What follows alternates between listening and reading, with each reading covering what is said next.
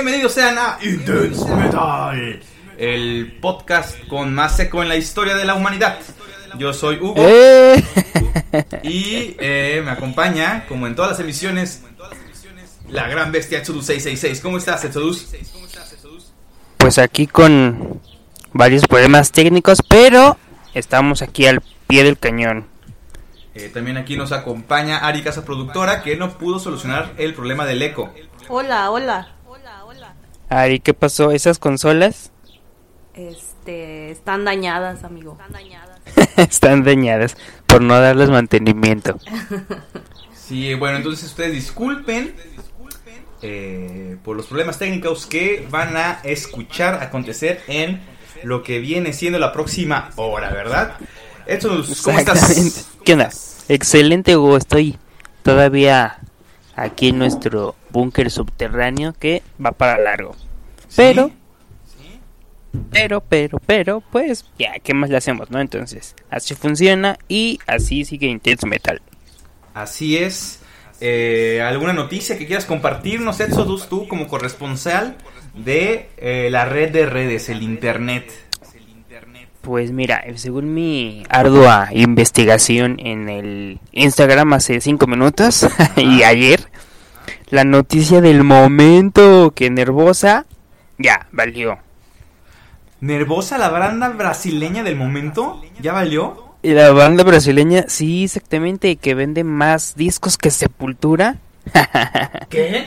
¿Eso es dato Ya, real fue. o- o- No, no, no, los datos reales eh, estaba eh, en, un, en un principio fue que la la vocal y guitarrista Fernanda Lira en Bajista. su Instagram publicó ah sí tienes razón publicó en su en su Instagram que no pues que ya fue no y ya todos como ¿qué pedo? ¿Qué está pasando aquí Tu no? explicación ya fue que... ya fue, es que es que no hablo portugués entonces Ah. dijo es que esto ya esto ya fue ya valió Fergas. ya valió vergas. Entonces, ya, eh, eh, eso en traducido en, en castellano, pues no, ya, pues, este, ella se daba de, de la banda y entonces empezaron los rumores que no, pues que ya la banda ya, ya no, ya se iba a deshacer por completo, pero no. Después salió un comunicado también de la baterista que también ella eh, desafortunadamente también ya fuera de la banda Luana se llama, ¿no? la Luana se llama, ¿no? Luana, exactamente. Y luego después Prica Amaral, que es como está en su usuario de Instagram. Ella dijo que, O sea, estás que, diciendo que así pues, no se llama, que su mamá no le puso prica. no sé, no sé si la gente en, allá en Brasil se le llame Prica, o sea, como que sea un nombre tan común como Juan aquí en México, ¿no? Entonces, no sé. A lo mejor es Juana allá, entonces tal vez sí se llama Prica. Pero ella estaba comentó también en sus redes sociales que pues la banda pues seguía, que desafortunadamente sus compañeras pues por cuestiones pues personales que pues iban a dejar la banda, pero pues que ella seguía, ¿no? O sea, ella ella como que vio nacer a, Nervosa, pues prácticamente es como que su la banda que ella formó y pues que ella continúa, que próximamente eh, saldrá información sobre quiénes van a ser las que van a estar en la nueva alineación de la banda. Vaya, qué fuerte noticia. Vaya, qué fuerte noticia, es la noticia que conmocionó al mundo del metal en esta semana. En esta semana. Eh, no, pero también hubo otra. Falleció Arturo. Wizard, ex Ah, sí, cantante cierto. de eh, Luzbel. Sí, que no, pues ya. ¿Cuánto tiene que los vimos cuando fue Eh, yo los a verlos a Luzbel con Transmetal, creo así? No sé, que tiene como 4 o 5 años, ¿no? No, menos, menos. Menos. Yo me acuerdo que ya los había visto, los había topado en otro lado. Pero es que de, de, de cuál Luzbel, porque me acuerdo que yo vi a... Lu- Luzbel con V es de Arturo Wizard Ajá. y Luzbel Ah. con U es de eh, Raúl Fernández El Greñas, el guitarrista original. Y, y tiene como eh, como semejanza con Nervosa porque es la prica amaral de, de, de Luzbel. y ya se quedó solito Se y él quedó sigue con la pero, banda. Sí, ajá. tienes razón. Entonces sí, muy Mm. lamentables noticias en el mundo del metal. Sí, muy lamentable es el, el fallecimiento de, de, pues es que ya era como un, pues como que todo el mundo conocía a los Bell aquí en México, ¿no? Y ya, pues es banda de antaño. Entonces los, los más viejitos tal vez son los que van a decir, ah, no manches, ya, ya se murió. Así Pero es. pues, ya, ¿qué le hacemos, no? Sí, que, que- que lamentable noticia. Sí, lamentable. Eh, Entonces, eh, fíjate que ya teníamos preparado un- el tema que a continuación vamos a, a platicar, ¿verdad, Edson? Eh, y tiene que ver con esto, quieras o no. Con Calzador tiene que ver con Arturo Wizard y su fallecimiento. ok. ¿Estás listo? Y con Prica, Amaral de Nervosa. También, ¿eh? Hasta de bandas de un solo miembro. También, ¿eh? Hasta de bandas de un solo miembro. Ah, perfecto. Ah, ya me dijiste todo, pero bueno, ya se acabó Sí. este episodio por hoy. Sí. Eh, entonces, ¿estás listo, Exodus? Estoy listísimo. Ari Casa Productora, ¿cómo estás? Al ¿Lista? 100. Ella está, te quiero eh, decir, Exodus, ella trae una bonita Ajá. playera que dice Bakken, pero está rosita y tiene una vaca pintada y eh, como de dibujo de un niño. Está chido, ¿no? O sea, es Sí, muy cara. Muy cara, de muy cara. 20 euros una playera. Y tú dices, bueno, las playeras, las playeras europeas son de buena calidad. No, también es así, atrás ves la etiqueta y dice Fruit of the Loom, ¿no? O sea, unisex, Óptima. óptima, ajá. Óptima, ajá. Pero bueno, Pero bueno, ya que se le hace, es como. Pues es que es en todos lados, ¿no? Así como que compras, un- así como que, ah, lleve la, la playera del evento.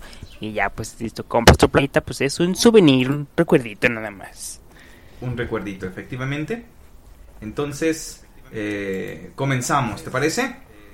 Comenzamos, ¿te parece? Comenzamos, excelente, Hugo. 1971.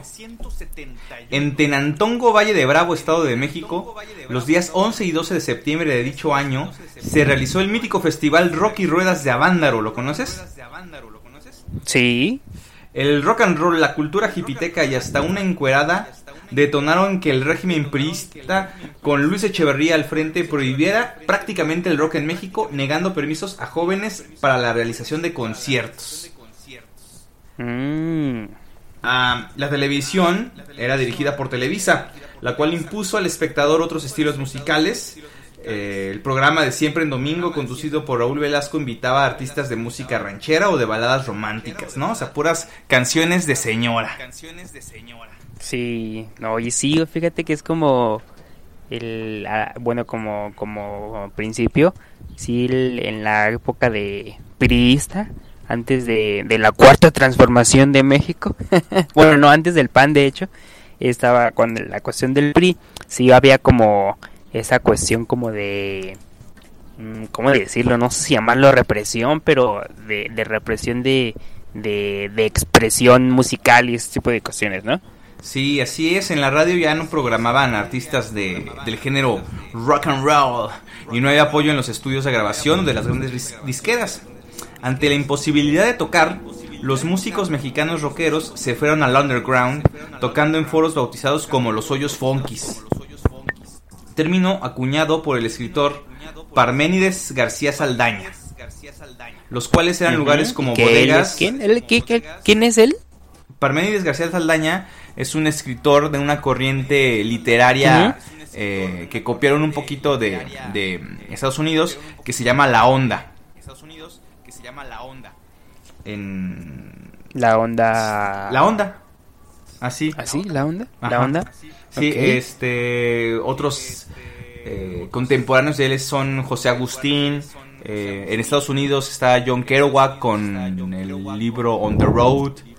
Eh, Burroughs también son como de estos, como de contracultura, ¿no? O sea, ya no es como, no son libros normales, sino son como libros de después de, de los chavitos después de la Segunda Guerra Mundial. Ah, ok, ya entiendo. O sea, como literatura para gente joven. Sí, pero gente joven en los 60, De aquellas 70, épocas, ¿verdad? Sí, claro, claro. Entonces, Sí, no, porque ahorita ya están así como que ya están en las últimas, ¿no? Sí, por ahí tenemos eh, varias recomendaciones de, de Parménides García Saldaña. que pues él era como de los primeros críticos de música rock en México. Entonces, él creó un término para los lugares en donde tocaban las bandas rock underground y les puso hoyos funkis, que eran lugares como deshabitados, eh, inmuebles deshabitados. Las agrupaciones tocaban en condiciones paupérrimas, culminando siempre en redadas policíacas, portazos y con el latente abuso de los organizadores que acostumbraban defraudar a las bandas. Mm, o sea, la cuestión no estaba no estaba tan apoyada, ¿no? Digo, el rock, bueno, de cierta manera el, el rock, eh, igual en sus inicios también fue así como, como que, ay, no, esa música del diablo. Pero ya después aquí Sí. en México, cuando lo copiamos, pues salió lo mismo, ¿no? Sí, de hecho, eh, después de Avándaro, en los periódicos decía que era una orgía juvenil y que, o sea, eh, de hecho de la encuerada, este, hay una historia que, que le hicieron una entrevista a la encuerada de Avándaro de que, oye, ¿qué te tomaste? Y digo, no, pues puras tachas y me puse bien borracha y me encueré, o sea, ni en calzones me quedé, me encueré y sí hay fotos, hay fotos de la época. Y a la... Y bueno, bueno, es que nunca he visto como una entrevista que le hayan hecho a ella, pero ya estaba... Ya estaba grande o como cuando le entrevistaron. No, no, aquí ya tengo en el libro La contracultura en México de José Agustín. Por aquí lo, Ajá. lo leí, ¿eh? Lo leí, déjalo, lo, lo busco. Este... Porque me imaginé así como, como en Titanic, ¿no? Han pasado 84 años. No, no, no, no. Esto es actual. Y hasta que hay en este libro de la contracultura en México, eh, hay fotos de, de aquella época, de los, de los rockeros, que ahora son rockeros actualmente, ¿no? Los ruqueros, ajá. A ver, a ver. Mira que hay fotos de Avándaro. Descri- descríbelo, Ari. ¿Cuál es? Pues esta. Ah, este, están en drogas. ¿Qué es? ¿Ves? Este, puntual de ella. Eh, pero no, Puntual, de- sí, claro. pero es una entrevista larga. No sé si quieres que la le dé lectura. Sí, tú adelante, Hugo. Sí, todo adelante, mira. Tú dale, o sea. Al cabo ni tengo nada que hacer, güey. Bueno, está bien. En la página 128. Ujú. No, desde la 1. Ah, No, no, no, cierto. Prólogo. Ok. Mm, Edición 2020. ISBN. A ver, la, la- la va, le va a dar lectura a Ari, ¿ok? Va, Aquí acá es un parrafote, pero bueno, ahí va. tú dale. Ari. Ahí va, ahí te va. Dichachi. Y dicho chi, a las 2 de la mañana el espectáculo lo dio una jovencita que en una plataforma se quitó la ropa al bailar.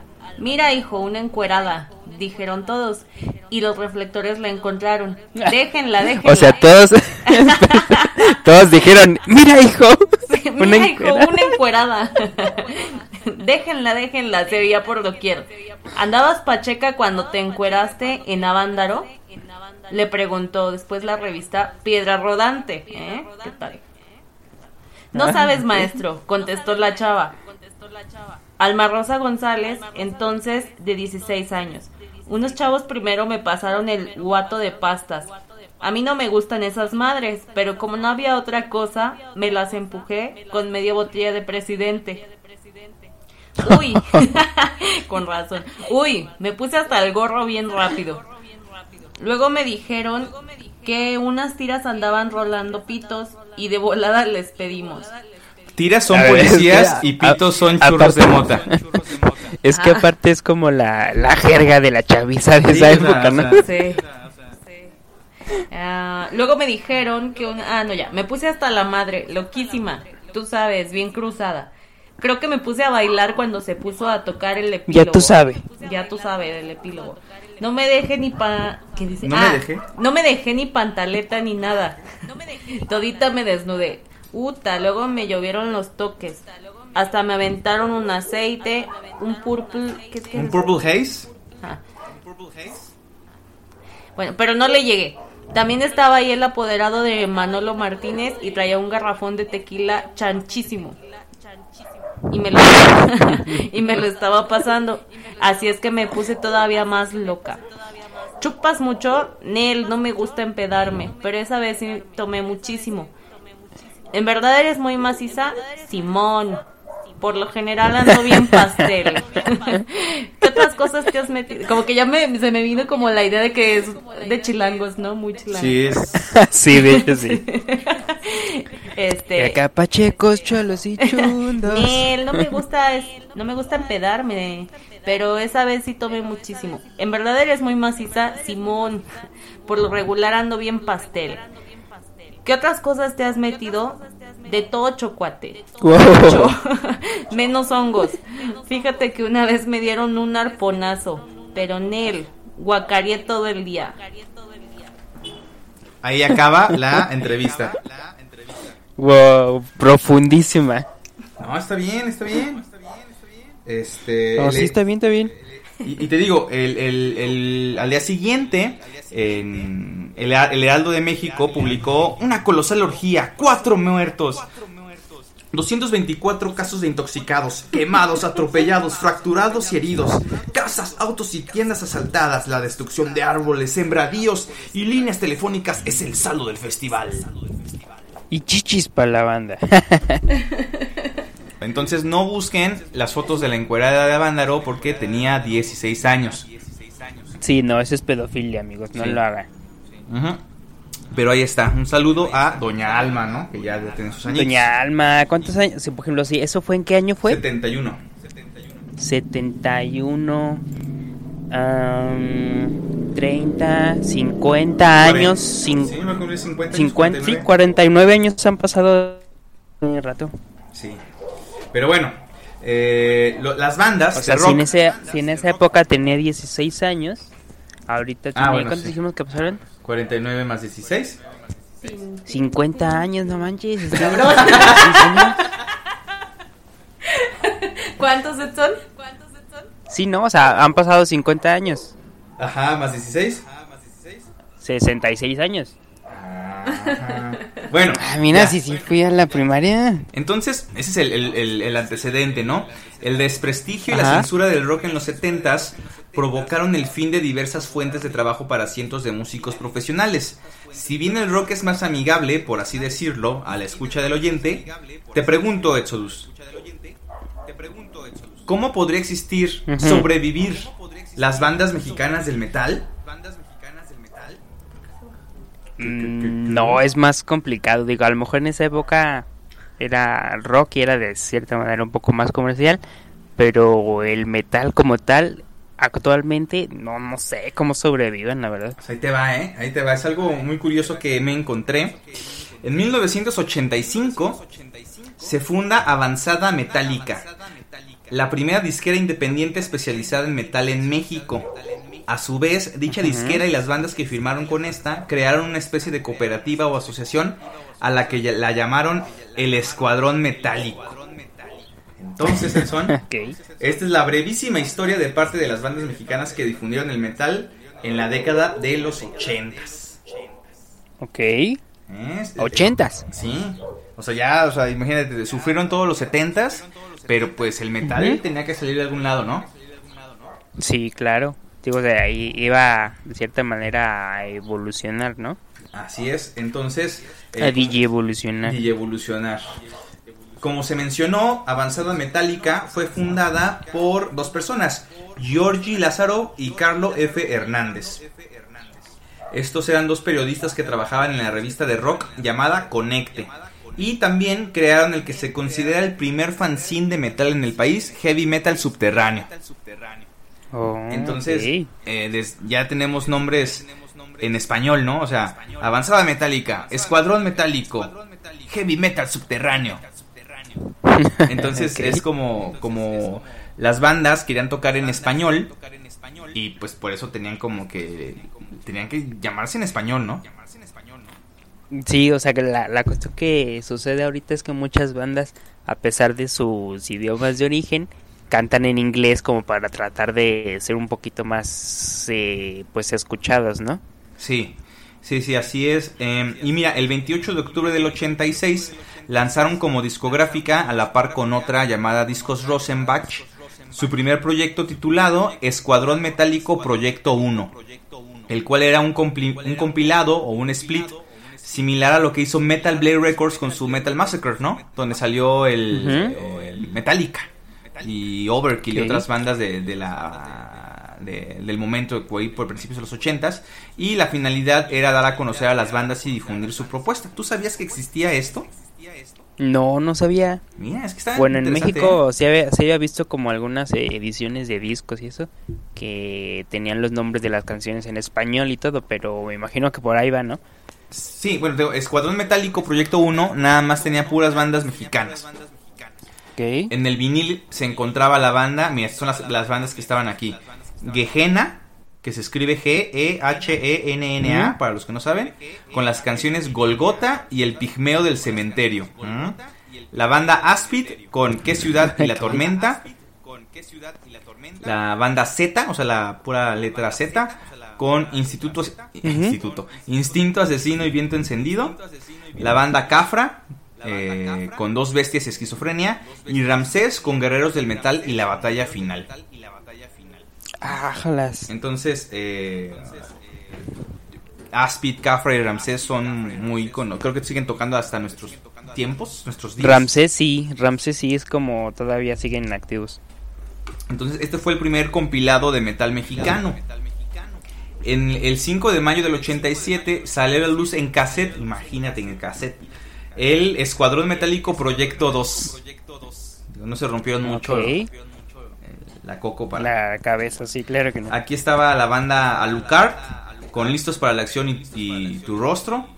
La banda Gog con las canciones Ángel de Metal y Aurora Boreal como yoga de los Caballeros del Zodiaco. Aurora. Boreal. ¿No? ¿Nadie? ¿No? Los Caballeros. Sensei, ¿no? Polvo de diamante. Pegasus Onda vital. Onda vital. Ese es Dragon Ball. Bueno. Ay, qué. Eh, la banda Xister con las canciones Contra la Fe y Ardiendo de Pasión. La banda Cuero y Metal con Gritarás al Viento y Escuadrón de la Muerte. Y la banda Abaddon con Madame Bathory y Sila. Esta Madame es- Bathory, pero sí estaban en español las letras. Sí, estaban en español. Oh. Para 1989 eh, salió el último de estos compilados en vinil y cassette. ¿Cómo crees que se llamaba Edson? ¿El compilado? Sí, Eh, igual, pero con número 3. Sí, Escuadrón Metálico Proyecto 3. Y estas pues ya, ya, las cono- ya son más reconocidas. Eh, están Transmetal con su canción Fuerza Invisible, Caronte con Esta Noche Metal, Inquisidor con el tema Sofisma, Next con Devastador y Six Beer con Ni Escape ni Piedad y otra vez Ramsés con la canción Guerreros de Metal. Ah, mira, en, ese, en esa tercera edición ya, ya había bandas que, pues, no, son que tal vez un poquito más comerciales, por decirlo así, si es que se puede manejar ese término, pero Transmetal ya es así como que, digo, un mexicano metalero que no conozca Transmetal, o sea, güey, qué pedo, ¿no? Era el fan de Transmetal, ¿no? No, no, no. Así, no, claro, si no te gusta Transmetal, eres un poser. Así lo dijo Edson. Tírenle, tírenle a Edson, por favor. Tírenle mierda. Bueno, además de las bandas hasta ahora mencionadas, avanzaba Oye, no, espera, y aparte, Next, Next, metal mexicano. Next Metal Mexicano, unos 3, 4, debes morir. Sí, sí, claro. Eh, Rolones. Rolones, rolones. Eh, además de las bandas hasta ahora mencionadas, Avanzada Metálica sacó y apoyó este, los discos de numerosas bandas de metal mexicano, incluyendo en su roster a Leprosy, que ya sabes, Leprosy, eh, Agony Lords. Interpuesto, Mortuary, entre otras. Y mira, aquí está un dato, un dato perturbador, diría Luisillo Comunica. También apoyó a diversas bandas extranjeras a promocionar sus discos en el país. Y destaca de toda la lista el, dis- el primer disco de Therion of Darkness. Ah, el que tiene el, como un dragón, ¿no? Sí, era cuando Sí, tocaban ¿no? death Sí, es metal. ese disco. Y, Ajá. y- Sí, tiene como un dragón así como en tonos negros y rojos. sí, y entonces el, el- eh, era por Nuclear Assault, Nuclear Assault, Nuclear Blast, el- la disquera de Therion, pero para México utilizaron a avanzada metálica discográfica para promocionar el, el disco en, en- en el país, ¿eh? Entonces era importante esto, ¿no? Ájalas. Entonces sí, esta, esta disca- disquera avanzada metálica, este, sí tiene una gran eh, repercusión en, en todas las bandas de, de metal jóvenes en- de los ochentas en, en México. Entonces hay que darle su lugar. Sí, oye, sí, la verdad, sí, con, con estos datos perturbadores que nos estás comentando, sí, o sea, ya eh, a, pesar, a pesar de las bandas mexicanas que tal vez en esa época no tuvieran como todo, todo el apoyo del mundo, pero pues una, una discográfica pues grande, que en ese momento era eh, pues los que manejaban el material de Ethereum, pues estaban también promocionándolo aquí en México, ¿no? Sí, y bueno, Ethereum en ese entonces pues no era nadie, ¿verdad? O sea, era como... Ah, Tocaban no, pues no, tampoco, pero- o sea, no. Y, y la verdad, pues todo era muy underground. Este, seguían tocando las bandas en los llamados hoyos funkies. Este, y pues sí, ¿no? O sea, Televisa no le iba a este, invertir a- al metal, ¿no? No, pues no, no era comercial. Pues no. Te- Fíjate que hace ahora que salió la, la noticia que de Wizard que falleció en este en estos días eh, salieron por ahí algunas publicaciones en Facebook de que estaban así como cuando los invitaban así a tocar eh, era, es que se- se- estaban haciendo como una entrevista pero no sé quién es el- no, no sé quién era el entrevistador pero así se ve súper de antaño y se ven bien jóvenes güey Pues sí, pues eran jóvenes en su momento. o sea, Sí. Eran jóvenes. Sí. Entonces, Sí. este, como nosotros, cuando nos entrevisten, así como que, ¿por qué te sacaron un proyecto tan feo llamado Intense Metal? Y ya nosotros todos viejillos. Eh, pero Ya sí. con este- fue hace 86 Entonces, años este, eh, es- es- escogimos este tema porque, pues sí, muchas, mucha gente que dice, no, pues sos bien metaleros, pero eh, no, apoyan, no apoyan a las bandas nacionales. Y pues ahorita sí tenemos a su Jet Jaguar, a su Strike Master, a su eh, Voltax, a su Maligno. Pero pues no son... Primero esas bandas ya tienen un chorro de activas, ¿no? Y Sí, no, pues ya. hay que No ver tanto el como estas, pero ¿no? las-. Entonces, a continuación, vamos a recomendar algunas bandas y una semblanza muy breve, ¿no? O sea, para que eh, sepan de qué estamos hablando. Empezamos con Ramsés. Antes, Ramsés. la banda se escribía con doble S al final, o sea, Ramsés. R-A-M-S-E-S-S. Sí. Fue fundada en 1980 y ellos fueron los pioneros en México en tocar con dos guitarras al estilo de Iron Maiden o Judas Priest, así como la implementación del doble bombo en la batería. O sea, como que esto en México no Ah. existía. Eh. Crearon un club de fans con los cuales intercambiaban correspondencia, fanzines, cassettes e información en general, por lo que tuvieron fuerte presencia en México. O sea, llegaron a Sudamérica y a, y a Europa. De aquí este, se destaca su disco Guerreros del Metal con su himno Larga Vida al Metal. Entonces, a lo mejor se escucha raro, ¿no? En, en español, Ajá. pero pues están chidas esas rolas. No, pues es que a lo mejor lo, lo escuchamos como raro, eh, o las traducciones, pero no, o sea, es así como, pues al final de cuentas es el mismo significado, ¿no? Claro, claro, claro, claro. O sea, por ejemplo, Guerreros Claro. del Metal, o sea, Metal Warriors. Ajá, exacto. Entonces, este, a lo mejor, pues nuestro sentir malinchista es de que, ay, ¿cómo Guerreros del Metal? Soy yo en feo.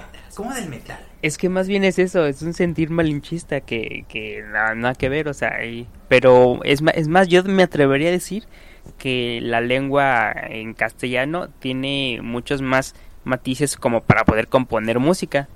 Sí, así es. Y principalmente no vas a estar guachaguacheando en los conciertos. No lo haga. Mejor aprenda el idioma. Ajá, exactamente. La siguiente banda, Luzbel. Luzbel. Esta fue creada en 1983 y liderada por el guitarrista Raúl Fernández, alias El Greñas.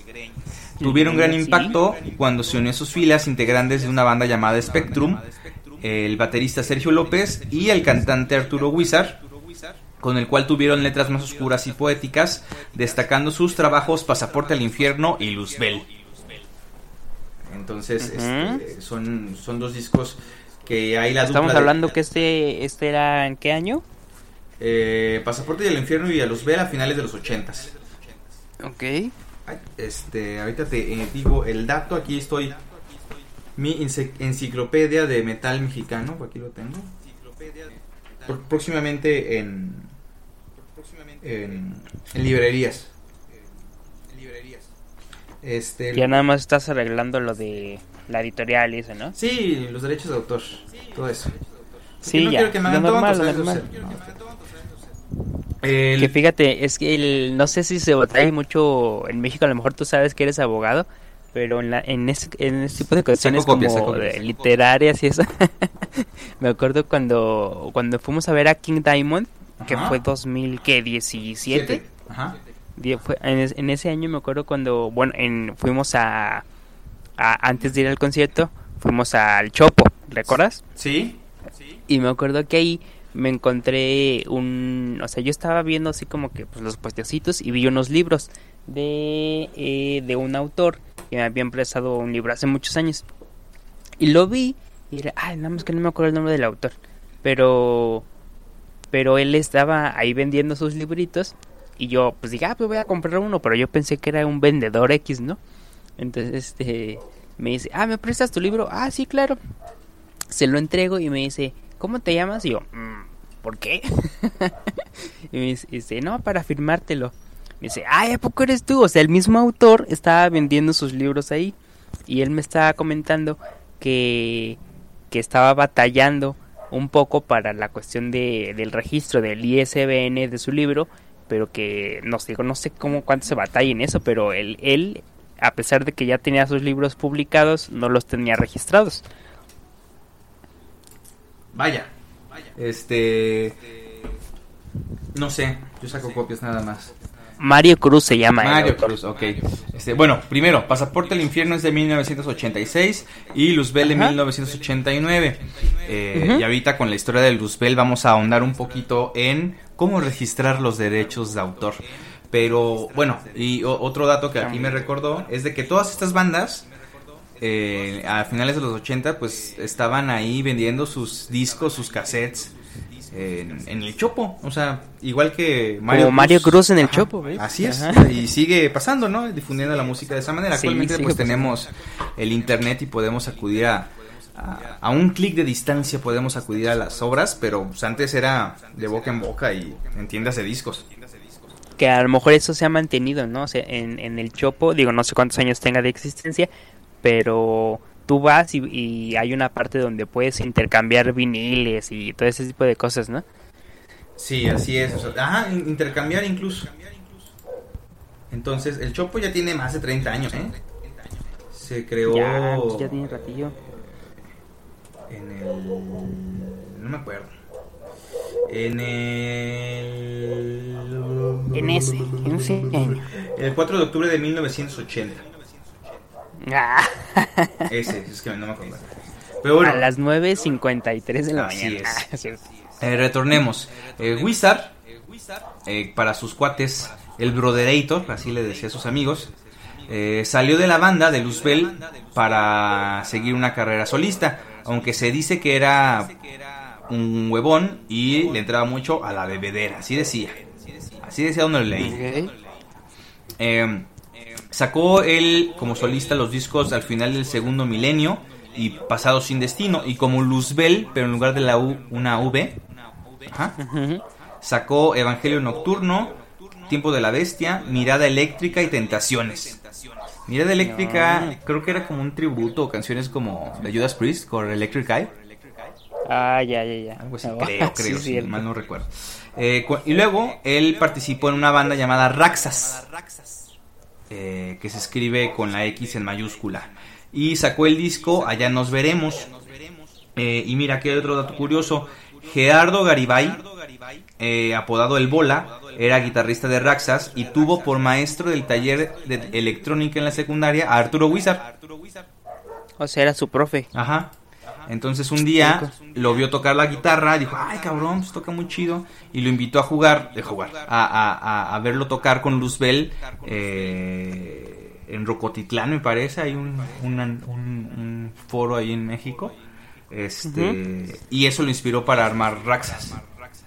No, fíjate, ah, buena. Quiere decir que Wizard fue inspiración para, para varios músicos. Sí, así es. Eh, y mira, ahora el chisme. El, Eh, el TV Notas del Metal, El Intense del- Metal. Intense Metal. Hubo un pleito, un pleito entre el Greñas y Wizard por el nombre de la banda. Entonces acudieron al Indautor. El Indautor es el Instituto Nacional de Derechos de Autor en México. Entonces, este instituto decidió a finales de 2015 que la propiedad autoral e intelectual de Luzbel es para el Greñas, por lo que Wizard estaba impedido legalmente de usar el nombre de la banda y sus logos modificados o no. O sea, si le pone una V o la U, pues no puede usarlos. Ok, o sea, al, el, el cambio de algún detalle, o sea, no, aún así no puedes utilizarlo. Sí, es como ejemplo si nos peleamos y yo quiero usar Intense Metal, pero con in- in- in- eso con metal intenso, pero con el mismo logo así, puedo podemos pelearnos. Ah, Pero te haría, la, pero te haría la vida imposible, Edson. Eh, Entonces, si quieren registrar su obra, vayan al Indautor. El Indautor, Indautor. Es, un, ajá, es un órgano, eh, creo que es un órgano desconcentrado de la Secretaría de Educación Pública. Creo que te cobran dato 200 de vital pesos. importancia. Ajá, sí, o sea, lleva- llevas con tu... Si escribes un libro, puedes llegar ahí y creo que pagas como 200 pesos y, y ya lo registran. ¿Y eso qué beneficios te da? Pues decir de que... Pues yo ya lo registré, entonces tengo una fecha de que yo lo creé en tal fecha y es mío. Y si yo me lo robo, este... Tú me puedes demandar porque estás usando mi obra intelectual. Órale, qué loco está Luego eso. ¿no? hablamos de eso, O sea, ¿eh? esa, esa fue la. ah, Luego hablamos de eso. No hablamos de eso, ¿eh? O sea- Tú y yo hablamos, ¿eh? Hablamos. Ah, Bueno, bueno. Eh, no, Oye, pero eh, entonces esta era la bronca que tenían el Greñas y Wizard. Sí, exactamente. O sea, eh, el fundador es el, el Greñas, ¿no? Posteriormente llegó eh, Arturo Wizard y pues ya sacaron sus primeros EPs y sus primeros discos. Pero, o sea, la, la creación es de, el Greñas. El Greñas continuó con Luzbel. Entonces, este, aquí se tiene que dilucidar quién fue el que lo creó. Porque a lo mejor, por ejemplo, Ari Casa Productora se quiere apropiar del podcast. Entonces, eh, eh, pero siempre nos van a reconocer como los creadores intelectuales de Intense Metal. Ajá. O sea, nada más como un reconocimiento. Ajá, eso, ajá, pero pues lo que tú quieres aquí es el dinero, ¿no? Sobre, sobre todo las regalías que dejan Las regalías. Metal. Sí. Pero, pero bueno. eh, Y se ríe. hablamos, se ríe, se ríe, sí. Se ríe porque estamos aquí gastando nosotros con nuestro propio dinero. Ya páguenos, por favor. Así que agradezcan que les traemos entretenimiento barato. Baratísimo. Así que, ¿eh? por favor, cuando escuchen esto, depositen ya, justo ahorita, en la cuenta 666. 666 es nuestra cuenta en BBVA. Eh, pero bueno, la siguiente banda, Máquina, con K, Ajá, exacto. antes llamada Máquina Negra. Máquina. Fue fundada en 1983 con un sonido ligado al trash y al death. Tocaban temas relacionados al universo, la mente, los fenómenos sociales, la guerra y la distribución de la riqueza entre los pobres y los ricos. Entonces aquí nada más rescato los discos Como lo que Dilema. dice el trash normal. Sí, el trash normal. Eh, destacan sus discos Dilema y Anabiosis. Eh, Antonio Sánchez, mira aquí está otro dato. Él fue baterista de la banda hasta el 86 y es uno de los bateristas más reconocidos entre el mundo del jazz, participando en el score de la película Birdman de González y Ñarritu, creo. Ájalas, fíjate, esa no me la Sí, sabía. entonces la película Birdman, eh, si ves que se oyen como unas, unos tamborcillos ahí, una batería ahí. Ajá. Esa eh, es autor Antonio Sánchez, baterista en su momento, en un, del 83 al 86, de la banda Máquina. Máquina. Oh, muy bien. Buen dato, Ahora- eso está chido. Sí, dato, dato interesante. Eh, la siguiente banda, la mejor banda de metal en su momento. Y la banda preferida ¿Cuál? de Intense Metal, Next Metal Mexicano. Un, dos, tres, cuatro. Fundado en 1985 eh, por los hermanos Alanis, Carlos, Sergio y Eric, tocan Speed y Trash. Destacando sus discos Invasión Nuclear, Silencio Nocturno, Pelea o Muere y si no los conocen, eh, adquieran el disco Next de 2004 donde re- reeditan sus viejos temas. Entonces Sí, está muy padre, que es- este, ahí el mosh es con como ellos. de esas bandas que que más más más que la cuestión de un, un disco, o sea, su presencia en vivo es como muy entretenida, ¿no? Es como muy divertido. Sí, yo me acuerdo en un Morbid Fest, el Morbid Fest 12, donde estaban ahí tocando en su participación. Ahí este hicieron el, el Wall of Death de puros hombres, ¿no? Y luego, no, no, no, no. Y ahora, el Wall of Death de puras mujeres. Y así, o sea, querían que, que hiciéramos círculos enormes ahí en el pit y todo. Ajá, o sea, sí, lo que ellos que eh, lo que ellos hacen, lo que me, eh, me gusta es que ellos interactúan mucho con el público, ¿no? O sea, es como que como que ah, pues vamos a echar desmadre todos, cabrones. Sí, y siguen ahí activos, muy activos, Next Metal Mexicano. Sí. Este. Y bueno, otra banda familiar. Transmetal. Transmeta. Fundada por los Partida, que son Lorenzo, Juan y Javier. La fundaron en 1987. Y aquí resaltaron más cuando se eh, incluyó en la banda el vocalista Alberto Pimentel, quien después fundaría Leprosy, ¿no? Sí, digo tiempo después, pero pero sí. Destacan por su continuidad, igual que Next siguen sacando discos. Eh, de hecho, un chorro, tiene un montón de discos. Y por- Transmetal tiene un chorro de discos. Sí, un montón. Y por intentar conquistar los mercados eh, de lengua inglesa, porque editaron discos tanto en español como en inglés. Y pues sí, tienen un montón de discos. Creo que ahorita tienen su propia disquera, eh, la Mazacuata Records, creo que se llama. Sí, es independiente. Siguen los Partida, pero pues ya no está el Virtual Trash Pimentel. Ya tienen otro vocalista, Raúl creo que se llama. Y pues ahí siguen, tienen un montón. No estoy seguro. No estoy seguro que si tienen un montón de discos o... No estoy seguro cómo se llama el nombre vocal. ¿Cómo no sabes? O sea, estás diciendo, sí, trash, trash, trash metal. Trans metal es la mejor banda de metal del mundo, tú dijiste. del mundo. Del mundo. No, aquí lo tengo, mira. Eh, se llama... Ay, no sé. Ah, ah, Sergio Burgos. Sergio Burgos Velasco, Sergio Burgos. discúlpeme. Entonces ellos tienen un montón de, de discos. Muerto en la cruz, Cepello en el mar, Zona muerta, Amanecer en el mausoleo, Crónicas de dolor, El infierno de Dante, El llamado de la hembra, México bárbaro. Eh, si nos vemos eh, el trigésimo mandamiento, la peregr- peregrinación a la cabeza de Cristo, indestructible, un montón, un montón.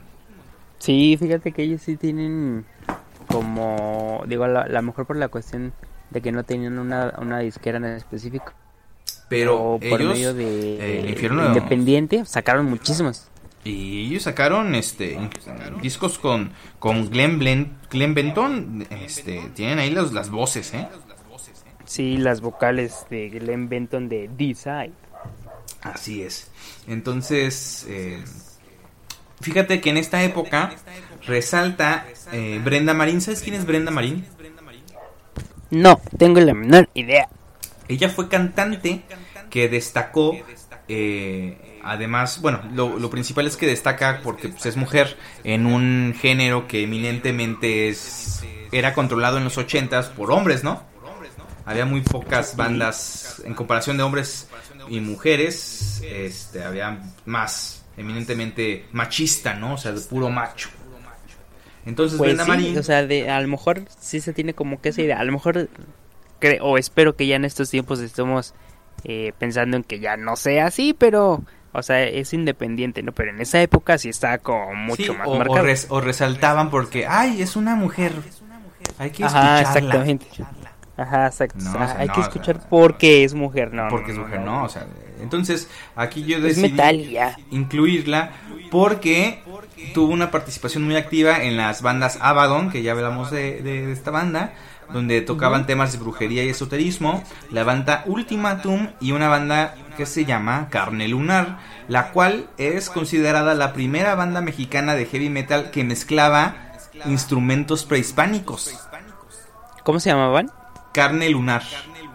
Carne lunar. Ah, mira, antes de Semican. Sí, sí, sí, digo, Semican Un saludo a los de Semican con sus. Un saludo que nos escuchen siempre. Siempre, siempre. Entonces, aquí yo encontré el dato de que Carnel Lunar es la primera que hizo eso. Digo, no. no.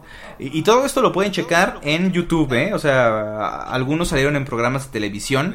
En los ochentas, este, la competencia de Televisa, más o menos era Imevisión, Imervisión, que era el, el predecesor de eh, TV Azteca, que pues era del gobierno, pero pues sí, ahí salían las bandas, ¿no?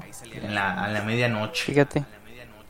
Me, Pero sí, me acuerdo que por ejemplo llegué mucho más para acá en el canal 11, que creo que es como no es independiente, pero es como digo, al ser como canal del Instituto Politécnico, cierta manera no estaba como tan apegado al gobierno, ¿no?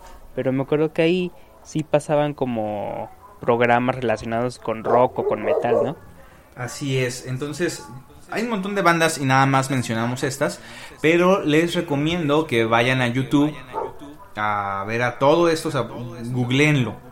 Y, y ahorita tenemos la ventaja de que todo está a un clic de distancia y pueden ver estas bandas que realmente sí son de muy buena calidad, pero el destino y el PRI y Televisa este, casi casi nos las nos las nos la borran de, de la existencia. Sí, o sea, no estaban de acuerdo porque pues porque satanismo, ¿no? Sí, así es. Y porque el PRI pues, son son derechangos, ¿no? de changos. Entonces, eh, a principios de los 90, Avanzada Metálica, la discográfica, se enfocó en bandas de death, de thrash y de black, pero las dificultades financieras y el auge del fenómeno publicitario rock en tu idioma hizo imposible continuar el proyecto. Entonces, ¿sí sabes qué es rock en tu idioma? Eh, pues es un, sacaron una serie de discos, ¿no? O sea, así se llamaba Sí, como la compilación. Creo que la disquera BMG Ariola eh, sacó una, o sea, como una guerra de bandas en aquel, el mítico Rocotitlán, un foro ahí en la Ciudad de México, eh, donde decían, ¿sabes qué? Todas las bandas este, vengan y lo que querían es un sonido similar a las bandas eh, argentinas y españolas. Como eh, Miguel Mateos, este, Héroes del Silencio, bueno, creo que todavía no existía, Fito Páez, Charlie García, eh, Soda Stereo, querían como un sonido similar. Entonces eh, le apostaron por, por, por eso eh, a bandas con ese eh, estilo musical y pues obviamente el metal no, no, no figuraba ahí, pero pues algunas sí participaron en este, antes de que se dieran los discos. Hubo una recopilación de las bandas que participaron ahí y creo que también sale la banda solista de Arturo Wizard ahí participando y quedó como los- entre los Ah. semifinalistas, una cosa rara. Órale. O sea, pero al final sí estaba dentro de o no. No, no, no, no. Ah, pues ahí está que su Caifanes, que sus amantes de Lola, que su... así, ¿no? Café Que las Tacuba. víctimas del doctor Seré. Ajá, todo eso. Pero hay metal, no, Sí, no hay pero- nada. No, de hecho no. Igual, así como hard rock y más o menos la cuca, ¿no? Pero pues sí. No, no, nada que ver no, con lo que sea, estamos diciendo. como Sí, no, o sea, si estamos hablando de, de Next y Transmetal y todas estas bandas, eh, pues ya de antaño también que siguen activas, pues no, nada que ver. Entonces, eh, la avanzada metálica y el escuadrón metálico y toda esta asociación de bandas que se unían para dar tocadas juntos y promocionarse, cerró en 1995, pero su catálogo fue adquirido por otra disquera llamada Discos y Cintas Denver. Entonces, con esta, esta discográfica y otra que se llama Com Rock, pues están muchas de las bandas metaleras que aquí mencionamos, pero fueron reactivadas el 12 de enero de 2012 apoyando pues a más bandas metaleras pues ya más eh, más para acá, ¿no? Más más actuales. Más contemporáneas. Sí, entonces, eh, digo, pues, a- a- eh, te digo, quedó raro que a la fecha de grabación de este episodio, que es 26 de abril, ya llevamos como un día o dos del fallecimiento de, Artu- de Arturo Wizard, por lo que extrañamente coincidió el tema, ¿no? Del podcast. Sí, fíjate, co- coincidió, no, no, no fue planeado, no lo sé. Pero No, porque nosotros la Eh. investigación la hacemos arra, ¿eh? No creas que lo hicimos, lo hicimos no, o sea, lo hicimos todo bien. Todo bien. Entonces, este podcast, véanlo como una oportunidad de que pues, yo creo que los que nos escuchan, aparte de nuestras mamás, eh, son amantes del- de este estilo musical, ¿no? Del heavy metal. Y pues vayan a voltear a, a revisar o a revisitar las bandas nacionales del género, a apreciar su calidad musical. Lo hemos Que de hecho ahorita ya hay como muchas, ya, ya, sí, ya- o sea, ya lo hemos mencionado en episodios anteriores, de hecho tuvimos uno en que le dedicamos, era creo que un día cercanos a los 16 de septiembre, le dedicamos a las bandas nacionales. Ahí Así también es. pueden escucharlos, pero pues esta es una nueva oportunidad para que puedan escucharlos. Sí, entonces, mire, no todo es Ramstein, no todo es Metallica o Iron Maiden. Tenemos la suerte de tener internet, encontrar el material de todas las bandas aquí mencionadas y pues muchas más. Imaginen, o sea, tú imagínate que naciste los, en los Déjame imagino. en los finales de los 60, en los 70. Entonces, Ok. ir a- al chopo a buscar el cassette de una banda y, y, pues no, o sea, está, batallabas, ¿no?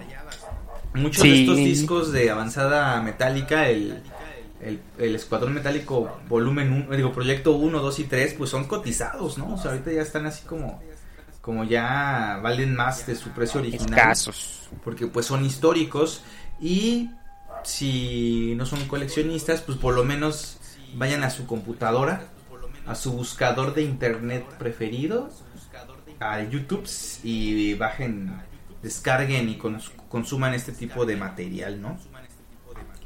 Sí, porque son bandas que, que, pues, ¿por qué no escuchar al, ma- al material que, que tienen bandas que son de- del país donde tú estás, ¿no? O sea, no digo exactamente como tú dices, no todo es Iron Maiden, todo es Rammstein.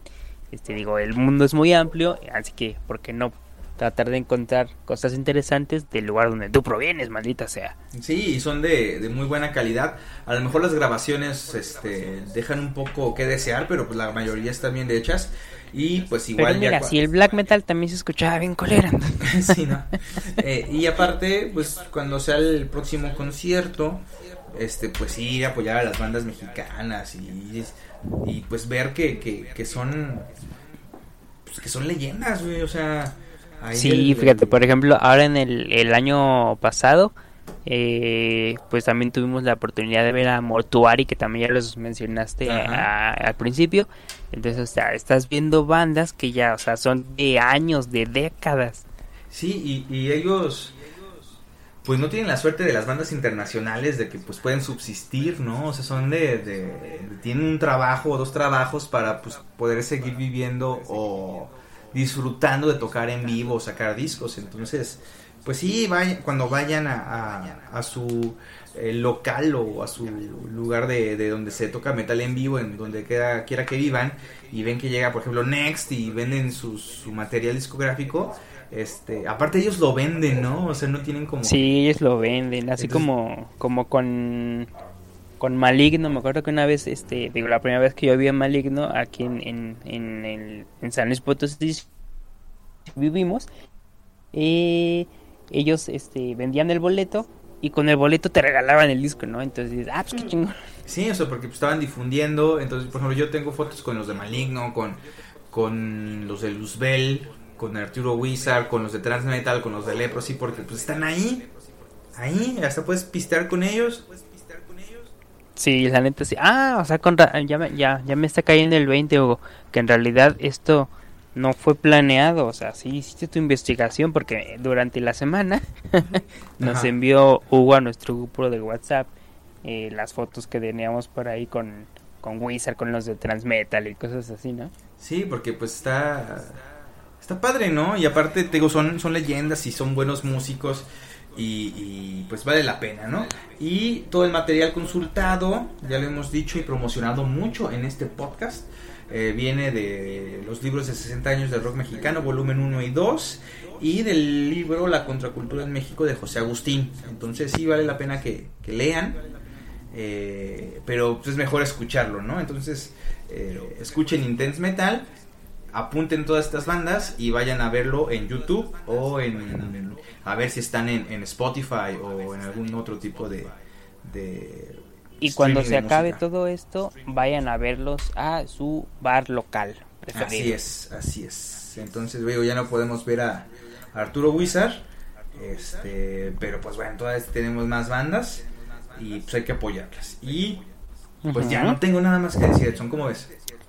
Está excelente. Oye, fue, fue muy bueno. Ahí, ahí es como, pues nos, ya saben ustedes que a nosotros eh, nos gusta apoyar como toda la, la cuestión de, de las bandas nacionales. Digo todo en general, ¿no? Porque a todos nos gusta, este, yo, yo qué sé, ACDC o, o Testament de Exodus, cosas así, ¿no? Pero eh, en México también hay muy buenas bandas de calidad y pues sería, sería, o sea, es bueno apoyarlas Sí, aparte, pues, Jet, Ja- conocerlas. Jet Jaguar ganó este la batalla de las bandas en Bakken, Semican se presentó en, en, en Bakken también, este eh, ahí dio un, un, eh, para la próxima edición que se canceló, pero bueno, en 2021 van a estar ahí. Este, Ajá, exactamente. Cuando, cuando salió el anuncio del backend el año pasado, cuando bueno, se acabó el backend y salió el, el primer anuncio de, del que se iba a realizar en, en este año 2020, las primeras bandas que anunciaron fueron bandas, bueno, latinoamericanas. Entre esas, tristemente, estaba Nervosa, pero este, pero también estaba Semican. Sí, así es, este eh, también creo que el 2018 ahí participó Steel Knight, una banda de Durango me parece, a participar en la batalla de las bandas, entonces sí hay, sí hay con queso, ¿eh? Sí hay con queso. Split Heaven también Es- ha Split estado en el backend. Sí, o sea, son. Voltax también estuvo ahí en el, en el backend. Son bandas mexicanas que, pues sí vale la pena y a lo mejor nosotros lo vemos como. Como. Eh, es el abridor, ¿no? Pero no, o sea, son bandas muy, muy buenas. Sí, exacto, o sea, son no, las- no las sean que- malinchistas. Las que siguen activas, las que están chavos y pueden dar brincos, pero pues vale la pena ver a todas las leyendas que todavía siguen vivas y pues aprovechar antes de que pasen, pasen a mejor vida o a peor vida. A mejor vida, Antes de que, de, O que, de que reciban su pasaporte al infierno, ¿eh? ¿Ves? Ahí como lo ligué. Ah, sí, ya sé. Un saludo a Arturo Pero Wizard sí. donde quiera que esté. Exactamente. Pero pues bueno, ¿algo más, Edson? No, nada más. Gracias por por esta información, Hugo. Hiciste tu tarea y si nos escucharon hasta este punto, también. Muchas gracias. Eh, pues bueno, yo creo que ya nos despedimos. Erika, esa productora, eh, ¿algo que quieras decir? No. Muy bien. Eh, Edson, ¿Qué onda? eh, las redes de Intense Metal. Las redes de Intense Metal rápidamente. Ah, estamos en Instagram como Intense Metal y en Facebook estamos también como Intense Metal. Ahí sí pónganle el MX. Y estamos en el Twitter como Intense Metal 666. ¿Eh? Ahí está. y en sus en sus plataformas podcasteras favoritas como iVoox, Spotify, Anchor, eh, ¿cuál otra? Anchor eh, en este, Apple Music o eh, iTunes. en el iTunes. y en Apple Music, ajá, bueno Apple Apple Podcasts, porque Apple no- Podcast, Apple Podcast. en Music no sale. Entonces este, pero sí, ahí sí le tienen que poner MX. Ok, muy bien. Bueno, este no queda más que decir que salud. Salud.